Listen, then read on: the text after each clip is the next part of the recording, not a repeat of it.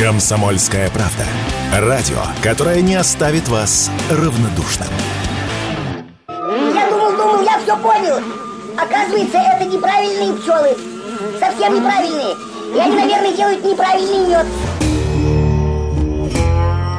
В мультфильме Винни-Пух пенял на неправильных пчел. В жизни по-другому. Неправильные у нас производители меда, которые производят и продают ненатуральный, фальсифицированный мед. По оценкам экспертов, такого меда на рынке до 70%, причем не только в России, но и во всем мире, сказал Радио КП председатель Союза пчеловодов России Валерий Капунин.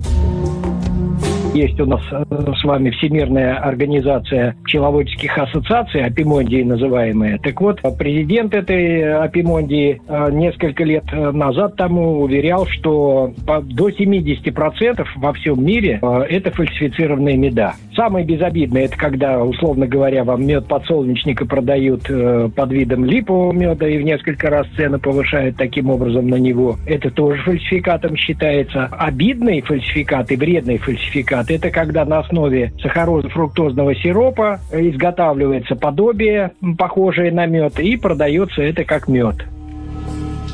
Решение проблемы, по крайней мере в России, предложил Росстандарт. Сейчас эксперты ФНЦ пчеловодства работают над методикой, основанной на изотопном анализе меда. Она позволит выявлять в продукции свойственные только ей сахара плюс их источник. Это поможет определять фальсификат. Сейчас методика проходит аттестацию Росстандарта. Нам, потребителям, остается лишь надеяться, что методику утвердят и начнут широко применять. Интернет полнится народными способами оценки натуральности меда. Советуют, например, капнуть немного меда на руку. Мол, если впитался, мясо, значит натуральный. Но это все не работает, сказал Радио КП председатель Союза пчеловодов России Валерий Капунин.